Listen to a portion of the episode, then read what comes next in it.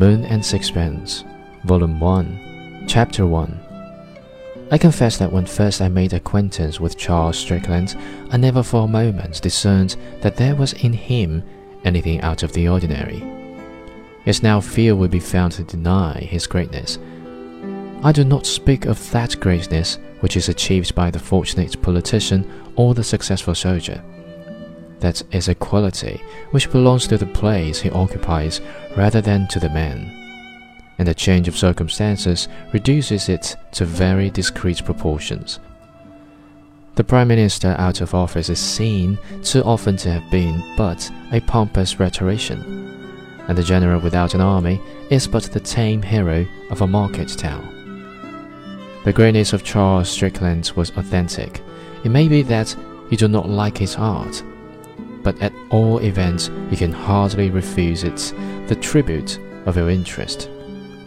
He disturbs and arrests. The time has passed when he was an object of ridicule, and it is no longer a mark of eccentricity to defend or of perversity to extol him. His faults are accepted as a necessary complement to his merits. It is still possible to discuss his place in art and the adulation of his admirers is perhaps no less capricious than the disparagement of his detractors. But one thing can never be doubtful, and that is that he had genius.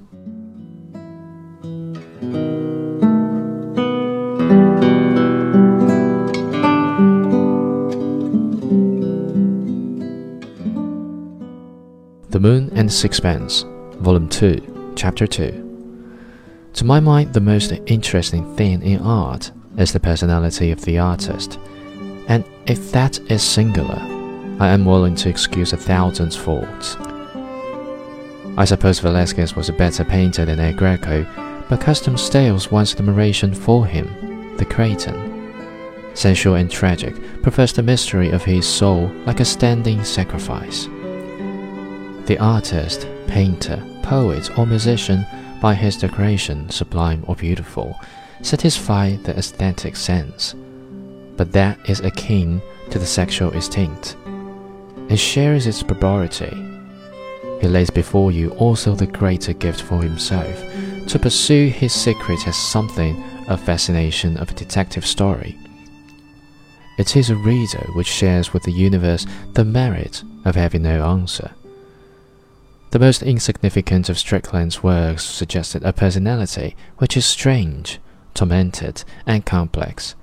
And it is this, surely, which prevents even those who do not like his pictures from being indifferent to them.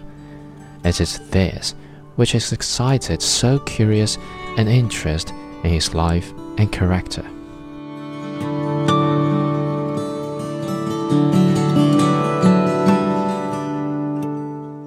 Moon and Sixpence, Volume 1, Chapter 3. It was not till four years after Strickland's death that Maurice Huret wrote that article in the Mercure de France which rescued the unknown painter from oblivion and blazed the trail which succeeding writers, with more or less docility, have followed. For a long time, no critic has enjoyed in France a more incontestable authority, and it was impossible not to be impressed by the claims he made. They seemed extravagant, but later judgments have confirmed his estimate, and the reputation of Charles Strickland is now firmly established on the lines which he laid down. The rise of this reputation is one of the most romantic incidents in the history of art, but I do not propose to deal with Charles Strickland's work except in so far as it touches upon his character. I cannot agree with the painters who claim superciliously that the layman can understand nothing of painting, and that he can best show his appreciation of their works by silence and a checkbook.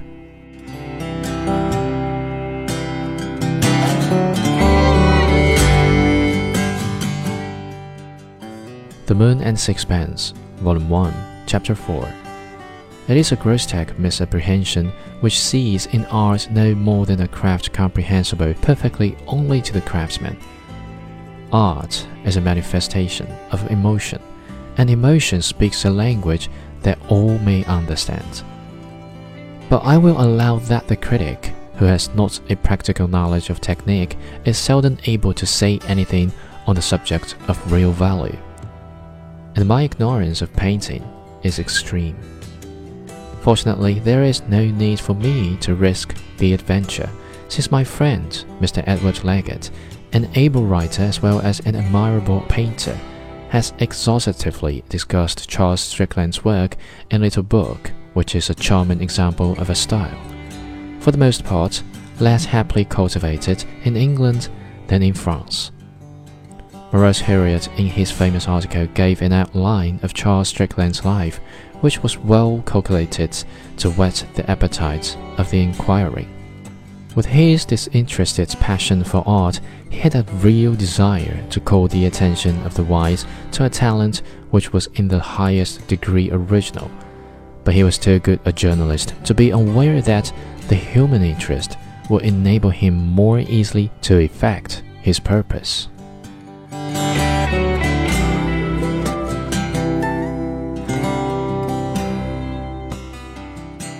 The Moon and Sixpence, Volume 1, Chapter 5. And when such as had come in contact with Strickland in the past, writers who had known him in London, painters who had met him in the cafes of Montmartre, discovered to their amazement that where they had seen but an unsuccessful artist like another, authentic genius had rubbed shoulders with them, there began to appear in the magazines of France and America a succession of articles. The reminiscences of one, the appreciation of another, which added to Strickland's notoriety and fed without satisfying the curiosity of the public. The subject was graceful, and the Weybridge wrote those in his imposing monograph has been able to give a remarkable list of authorities. The faculty for myth is innate in the human race. It seizes with activity upon any incidents, surprising or mysterious, and the career of those who have at all distinguished themselves from their fellows, and invents a legend to which it then attaches a fanatical belief. It is the protest of romance against the commonplace of life. The incidents of the legend become the hero's sunrest passport to immortality. The ironic philosopher reflects with a smile that Sir Walter Raleigh is more safely enshrined in the memory of mankind because he set his cloak for the Virgin Queen to walk on than because he carried the English name to undiscovered countries.